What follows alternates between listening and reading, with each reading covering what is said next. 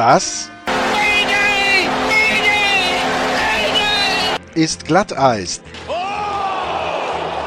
Die Extravaganza von Sportradio 360.de zur National Hockey League. Mundschutz raus. Die Scheibe ins Tor. Schnell noch Kufen schleifen.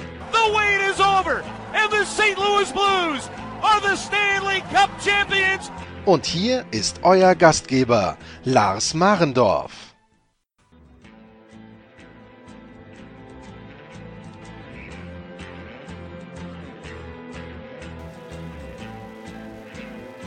Hallo Hockeyfans, willkommen bei Glatteis, dem NHL Talk. In dieser Folge dreht sich alles um Hockeytown. Die Detroit Red Wings sind das Thema in der nächsten Ausgabe der Vorschau auf die neue NHL-Saison. Und ich habe mich unterhalten mit Max Waldman. Max arbeitet für The Athletic in Detroit. Er ist dort der Beatwriter. Und er hat sich mit mir unterhalten, ja, über Steve Eiserman, über das, was die Red Wings von Moritz Seider erwarten und in ihm vielleicht schon gesehen haben und allgemein einen Ausblick auf die Red Wings in der nächsten NHL-Saison. Viel Spaß bei dieser Folge.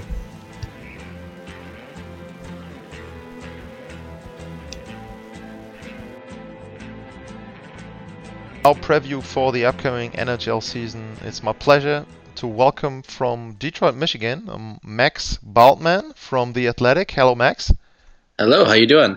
I'm doing good, and I hope you're doing good as well. I just realized I told you uh, before we started to record that it's a holiday in the US, but you corrected me. There's no holidays in sports, so um, I hope you get some time off um, there. But um, yeah, it's it's starting um, to to be hockey time once again. I mean, August just um, is gone and September is here, and all the training camps are pretty much starting or going on a couple times. So, yeah, um, you're from the Athletics, so um, just to give our audience a brief overview, um, what's your uh, background in hockey and how do you cover the team uh, for the Athletic, um, which I can highly just um, recommend as a page someone wants to follow. Um, I'm a subscriber, so I told you I enjoy the work there. So, what do you do for the Athletic covering the Detroit Red Wings? Yeah, so basically, it's it's everything a, a beat writer does. Uh, in general, we we try to go a lot into sort of in-depth features and analysis as far as go to all the practices, all the home games. I, I try to get to about half of the road games. Um, sometimes I I'll skip a road trip though, and I'll go down to, to Grand Rapids to see the farm system where the Griffins play. Um, so so it's a lot of stuff. You, basically, we're, we're trying to give our subscribers the whole picture of everything that's going on in the Red Wings organization, from the front office to the farm system, and certainly the games in Detroit on the ice. Um, yeah, so so my background is grew up playing hockey. I, I, went to the University of Michigan and, and, joined the school newspaper there and was a sports writer there covering all kinds of things um, football, men's basketball, softball. And, uh, you know, I was I was hired after I graduated on as as a general assignment writer at the Athletic, covering all kinds of teams. But uh, definitely have a, a, long background in hockey, playing most of my life, and so I was really excited to get the chance to cover the Red Wings. So this will be going into my second season on the beat, and uh, should be a really interesting season. So a lot of first-hand experience there if you grew up playing hockey. So that's always a good good background for um, someone covering the sports, um, knowing the sport. So um, yeah, that I think it's very good for um, for you if you have the background there and uh, have played the game before. So yeah, sounds very good.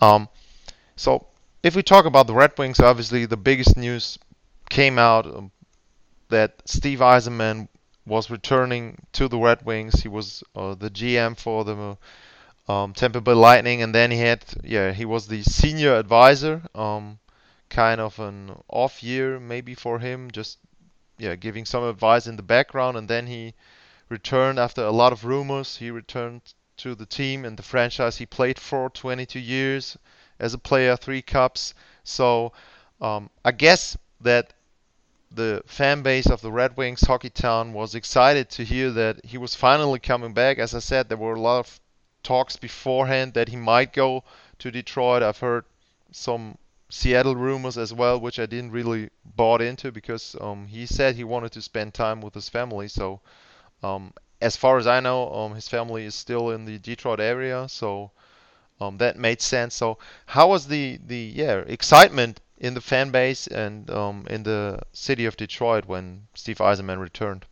Oh, they were thrilled, and it, it's something that they've I think kind of hoped for since Yzerman really retired that he would someday be. I mean, he, he obviously was in the front office right away after he retired for some time, but but once he left for Tampa, I think the fans in Detroit have always kind of wanted him to come back. They they have a really special bond with him as a fan base, um, just because he was the captain for some of their the best days in the franchise, and think what he really brought back with him is is sort of hope for better days. You know, the organization is kind of paying the price for uh, for a long time, right there at the top of the league in contention, and and someday that bill was going to come due, and they're paying it right now with with you know finishing near the bottom of the league uh, the last the last couple of years, and so he what what Yzerman kind of really did in bringing back was was kind of bring with him some hope that those days might be coming to the end soon. I, I don't think it's going to be coming to an end this year. I think they, they're going to have another tough year ahead of them but uh, but a lot of excitement certainly for for everything that uh, accompanies Yzerman coming back.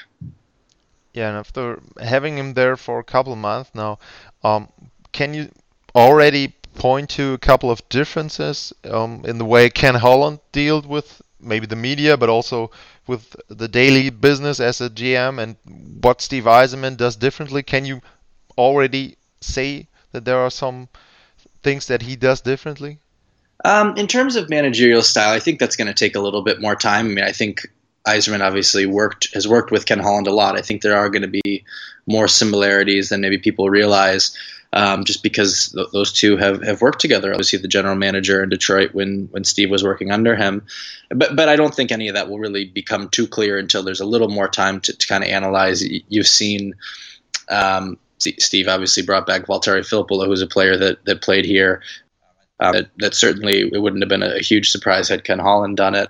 Um, but you know, I think what fans will come to see, um, you know, that that's yet to be seen in, in terms of the differences. But uh, is, does that answer the question? Was there another part I'm missing? No, no. I mean, I pro- um, I expected him to be kind of similar to Ken Holland because, as you said, he started to work to work for him back in Detroit. Um, I think from from two six or two eight. Um, he won a cup uh, with them as an um, was he vice president of hockey operations, something like that. But he pretty much won the, his cup when he was retired with Detroit. Um, another one. So. Um, when you learn from someone, of obviously you take a couple of things that he, um, Ken Holland did um, in a good way. So um, that's something that uh, Steve Yzerman yeah has as an as an experience there. So yeah, yeah, that answer that answers my question. And as you said, I mean, um, how much time d- did he have so far? There's uh, just been three months, I guess. Yeah, four months. So I mean, you can you can say okay, the the draft, okay, that's something that he, may, uh, he had the last word on the players maybe, but um, other than that and the free agency, but there's not a lot of of um, yeah philosophy, if you want to say, um, that he could put into um, the roster. So um, exactly, and, and you look at he, he has put his stamp a little bit in there in terms of some changes made um, to to the to the coaching staff and to the front office. Like uh, he, he brought in Mike Barwis, who's a who's a really well known strength and conditioning coach uh, in this area. He was a college football strength coach for the University of Michigan around here, and grew a little bit of fame for that. Uh, he he owns a few gyms in the United States, and he's recently been brought in as the director of sports science and human performance, according to the team website.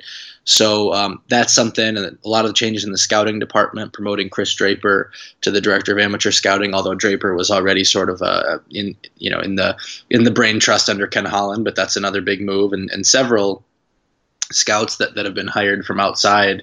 So so if you're looking for something that Yzerman has done to already kind of put his stamp on it, that would probably be what you would point to. Yeah, I, I think he brought in his brother as well in the scouting department. So that's right. Um, yeah, couple of minor moves so far, but yeah, what else was he supposed to do in the first month? So um, pretty much what you can expect from him there. Yeah, and I'm, I mean, I talked about the draft, so um, that was something, um, yeah, pretty exciting for Germany. Um, the Red Wings had 11 um, picks, so um, a lot of chances there to stockpile talents. And you talked about Grand Rapids, their um, AHL franchise, so they could put some players in there to develop there. And obviously, from a German perspective, I mean, we had some conversations, um, and we, we pretty much we tried to find out which team might uh, take Moritz Seider at which position, but um, no one expected him to be taken in in the top 10 really. I think 9 was the highest one. I guess it was flyers i don't know. But um, no one expected him to be um, such a high pick, such a high pick. Um, no one expected the red wings to take him there. So um, yeah but from what i've heard um, not only germany or hockey germany was surprised it was also um, hockey town and the fans there.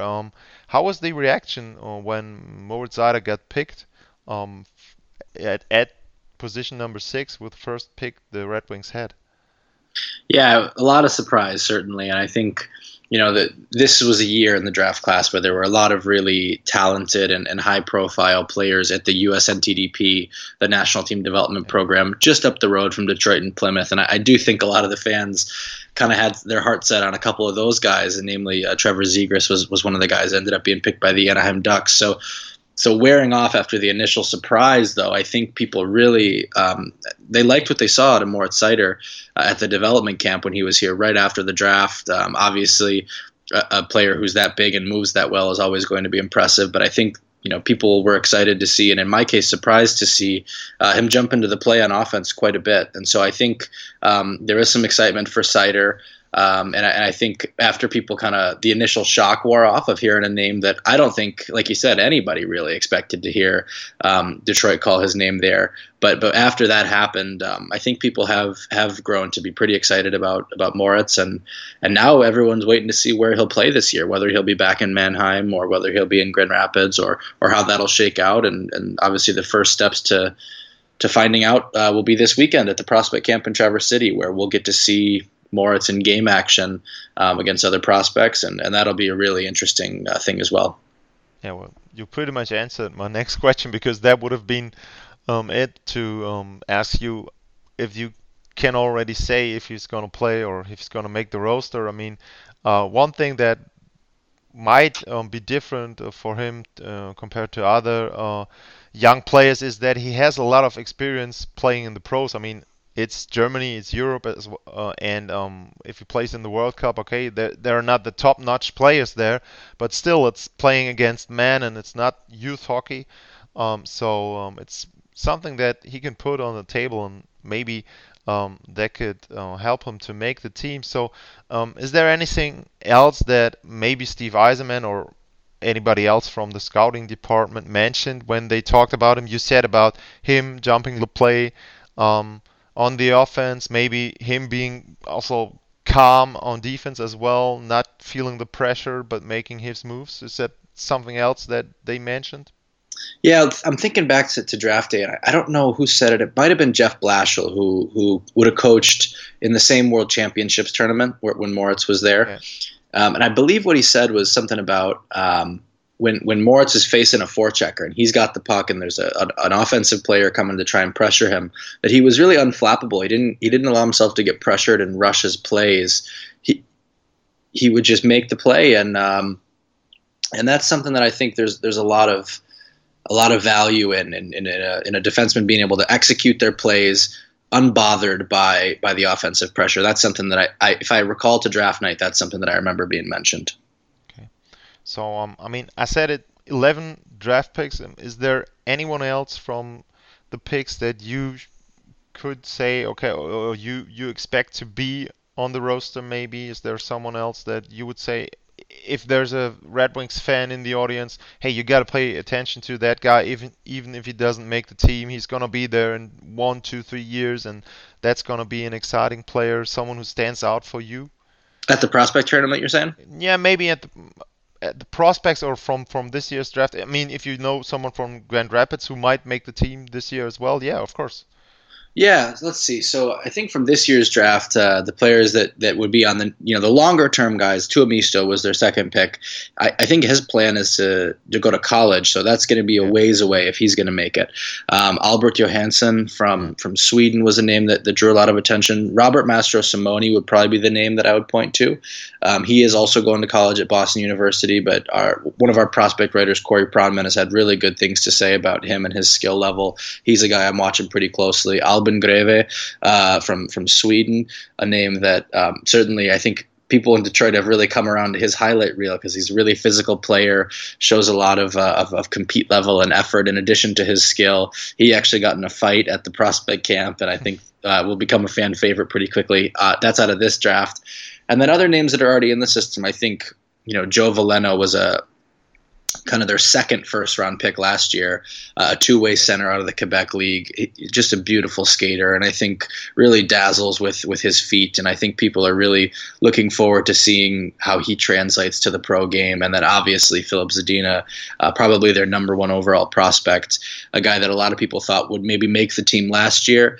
Um, now they're looking to see if he can do it this year. I, I still wonder if maybe he might be half a season away. Maybe he comes up in the middle of the year, but I think that if he shows up to, to Traverse City more explosive and really able to get to those scoring areas and, and separate from defenders. Um, he's a really smart, really talented player, and I think he's going to have a lot of success when he does get there. So I think it's just a matter of time of, uh, of, of when he's ready, and and it could be on opening night. It's possible. I there's a part of me that expects it to be a little bit uh, deeper into the season, but um, those are all the things that I think certainly I'm looking forward to, to seeing as a reporter, but I know that, that the fan base is, is, is eager to see as well.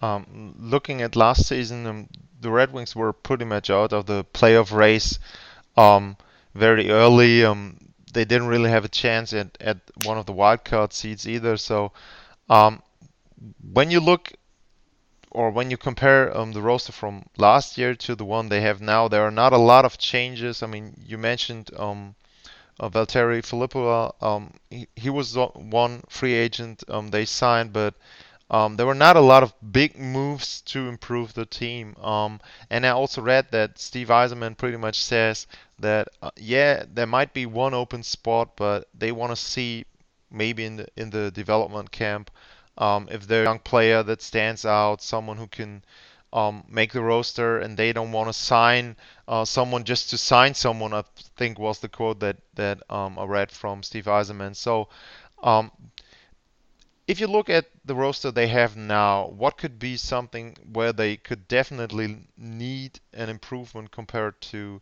um, the 2018-19 season? Yeah, it's a good question, and I think you know defensively would, would be the the main thing, and, and you know they, they did add Patrick Nemeth yeah. uh, from Colorado. I think he'll add a lot of, of muscle and a lot of dependability back there. Um, maybe not the offense that they could use from their blue line, but but I think he was um, an interesting addition. I'm I'm curious to see how they deploy him, who they play him with. Um, but I think the other answers on defense are are sort of questions of how much will they promote from within? You had Dennis Cholowski, who started the year last year, um, really, really good, and and he kind of cooled off as the year went. They ended up sending him back to Grand Rapids to the AHL to finish out the season. Filip Hronek, kind of the opposite. He he maybe a little uh, less impressive in training camp in the preseason. Um, was was quick to Grand Rapids during the year, but then really came on strong down the stretch and, and finished as as a pretty impressive defenseman those are two guys. Hronek, you absolutely expect to be in the lineup night in and night out this year. And is a guy who I think, in a similar way to Zadina, could he make it on opening night? Absolutely. But it also wouldn't surprise me if, if he maybe had to wait a little bit longer to get there. Mm-hmm. If he can be what he was at the start of last season, though, um, that could be a real answer for them on the power play in terms of a, a, defenseman who can move the puck, who can skate, who can pass, and who can score a little bit um, when those opportunities arise. But I think when you when you're looking at some of the veterans that they already have on the blue line, Jonathan Ericsson, Trevor Daley, um, Mike Green is there, Danny DeKeyser. You know, there's already a lot of spots spoken for, and so I think there's also another uh, Finnish player, uh, Oliwer Kaski from the Finnish league, who's a really interesting player coming over this year. Madison Bowey they added at the trade deadline, so it's going to be a really steep competition to to make this team uh, for opening night, unless there are injuries. Um, do you have any news on uh, Niklas? Um, I, don't. I wish I did okay. for you, but I think you know the, the closer that it gets, and, and, you haven't heard from him, it, it does. You, you do kind of wonder is it what what he's thinking, and and you know. I'm i am certain that we'll probably know within the next two weeks here because training camp will start yeah. within the next two weeks. But uh, but it's getting close to that that time, and, and to not have heard anything from us, you, you do wonder what that means. I mean, strange situation. It seemed like he would retire before last season, or he had some injury problems there, and then he played a lot of games. So um, yeah, kind of um, yeah wondering what he's gonna do. Um, I mean, I told you I talked to um, someone from the Hurricanes as well. Same situation, kind of with with Justin Williams, um, whom I know read he's gonna skip the year or he's gonna wait. Uh, I think um, until the middle of the year to or the season to decide what he's gonna do. So maybe Niklas Kronwall does something like that as well. And um, yeah, maybe he returns to the Red Wings in the season, but that would be yeah kind of, of uh, strange. But given the injury situation they had on on defense um, last season, maybe if you look at Mike Green, um, how many games he missed there, so maybe that could be something where Kronwall could could help even during the season. So yeah. Yeah, it'll be interesting. It'll be interesting to see how it plays out. Okay, so well, to sum it up, if you look at next year, um, it sounds like it's going to be a transition year again, um, where, like you talked about, where there are a couple of players that could make the roster, a couple of young players, uh, where the Red Wings could see they get a first taste at the pros there and at the uh, at the major league, and maybe um, they'll find out if they are part of their future. And um, do you think that there might also be some yeah trades in the season? I mean, Mike Green could be someone if he's healthy that m- might help another team um, down the stretch there. Um, if you, I don't know if he's got a no trade clause. I'm pretty sure he might have a no movement clause, something like that. So, do you see um, any roster changes in the season, maybe to get some more draft picks and prospects? You know, I, I don't think they have as much you know ammunition for that as yeah. they have in the past couple seasons. I think. Yeah you know, two years ago, Mike Green seemed like he was really going to bring a lot back in a trade, and he, I think he ended up being injured right around the trade deadline, and and you know, he may have similar health concerns going forward. I don't know how that virus will will continue to play out. You know, Trevor Daley is a guy who I think both of the last couple years has maybe been at least interesting um, for the idea of a trade, but he keeps getting up there in years, and and I don't know how, how many teams are going to be looking to add, um, you know, really starting to to you know be be pretty old players, frankly. Um, it, it, as they're getting up on the last year of a deal, you know, I, you know, old in hockey terms, of course, he's still a young man in, in the greater scheme. But um, yeah, so I, I, just don't know how much ammunition there'll be unless they're going to deal from from sort of that, you know, that younger core they've started to build up, or maybe they could move some of those guys who are in that 28 to 32 range. But but um, you never say never on trades, and it obviously all depends on the offers. But I'm not seeing a, a ton of, uh, of obvious trade candidates uh, looking out at this roster right now. Although Jimmy Howard would be one that would yeah. be interesting um, as he continues to to play, and he's he's on a one year deal, so anything's always possible there. Okay, so where do you think uh, the Red Wings will end up? Somewhere around the points they had last year, maybe a little bit improvement there, up to 80 points, something like that.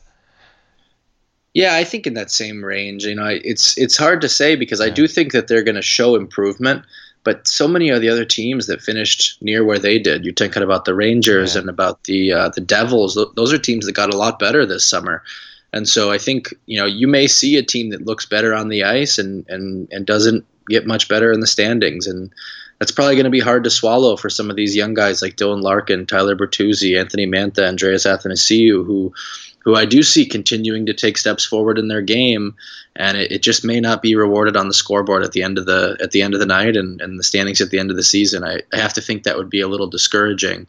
Um, but but it's hard to predict them to get a whole lot better in the standings when they didn't make a lot of moves and and other teams did. Max, thanks for taking the time. Um, your Twitter handle is m underscore um, Bultman. Um, the Athletic Detroit is where our listeners can read your work. Um, I highly appreciate your time. Maybe later in the season we can talk about Moritz Seider's development. He's played a couple games there. I mean, that would be awesome from a German perspective there. So, um, yeah, like I said, thanks for your time, and um, hope to talk to you um, again during the season, maybe. That'd be my pleasure. Thanks so much for having me and, and giving me so much so much of your time, and uh, I'll look forward to talking to you again.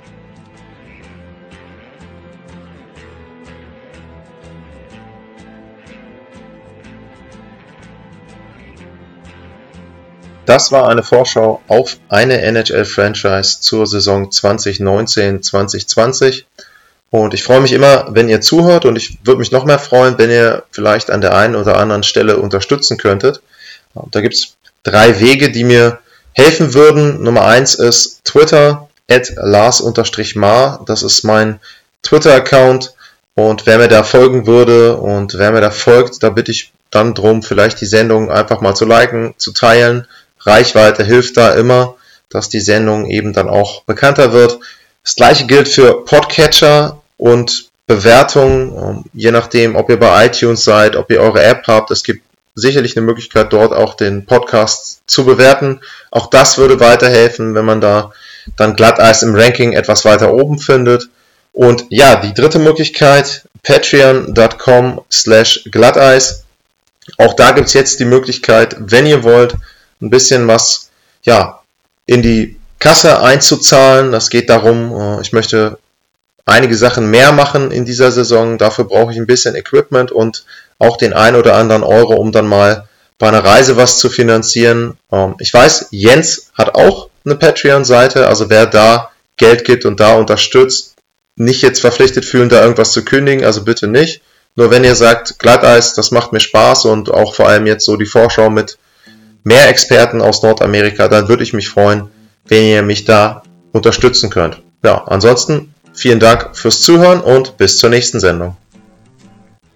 Das war Glatteis, die Extravaganza von Sportradio 360.de zur National Hockey League. Folgt uns auf Twitter, liked uns auf Facebook, abonniert uns auf iTunes.